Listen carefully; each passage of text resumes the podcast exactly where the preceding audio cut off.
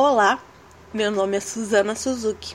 Eu sou aluna da disciplina de Tópicos Especiais em Direito Digital da Universidade Veiga de Almeida. Sejam todos bem-vindos ao meu podcast.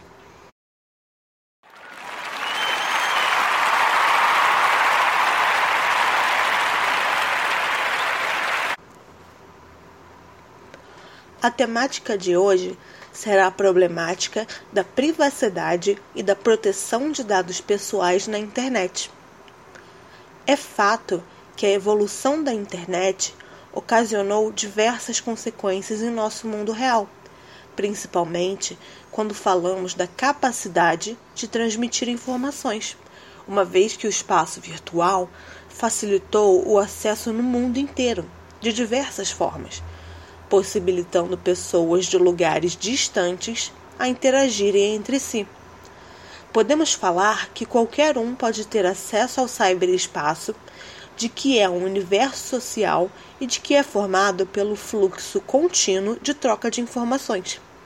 E é por conta dessa facilidade de acesso a informações que o contexto da privacidade no âmbito virtual é de extrema importância, principalmente no meio jurídico, no qual deve ser enfatizado criticamente os direitos humanos fundamentais quanto à privacidade, no que reflete a proteção de dados pessoais na internet.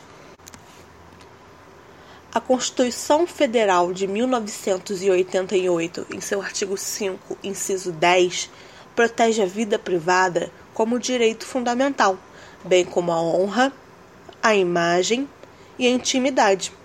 Contudo, é essencial que haja, dentro do direito, legislações específicas voltadas ao controle de dados pessoais no meio social virtual, pois, com a falta de regulamentação específica, dificulta o controle da divulgação de informações que circulam na internet, fazendo parecer que é uma terra de ninguém, onde qualquer um pode cometer um ato contrário à lei e não ser responsabilizado por isso principalmente quando estamos diante do uso das mídias sociais, pois é através destas que atualmente milhares de pessoas se comunicam e compartilham suas vidas, sendo necessário então proteger esses dados sigilosos que são divulgados pelos seus usuários, com o objetivo de evitar que uma pessoa mal intencionada use maliciosamente desses dados é importante enfatizar os crimes cibernéticos,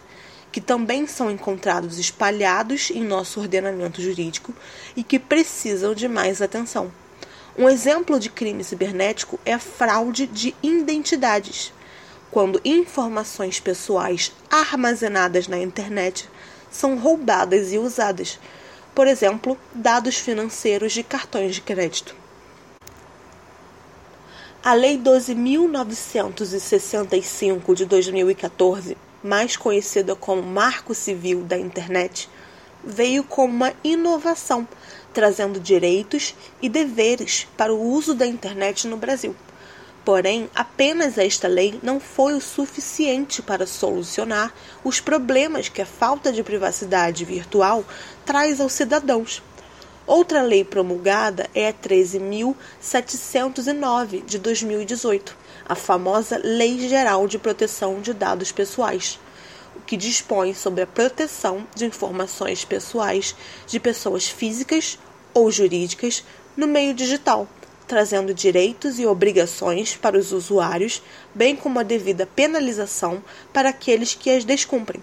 Por exemplo, uma empresa que possui a responsabilidade de tratamento de dados pessoais e acaba vazando essas informações privadas acidentalmente. Esta empresa irá se responsabilizar pelos danos e prejuízos que seus usuários obtiveram.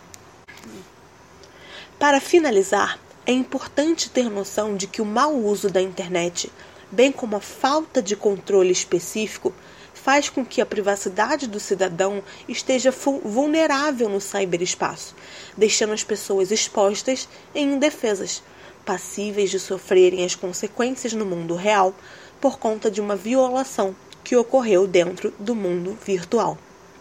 Esse foi o podcast de hoje, onde falamos sobre os problemas da privacidade e da proteção de dados pessoais no âmbito virtual.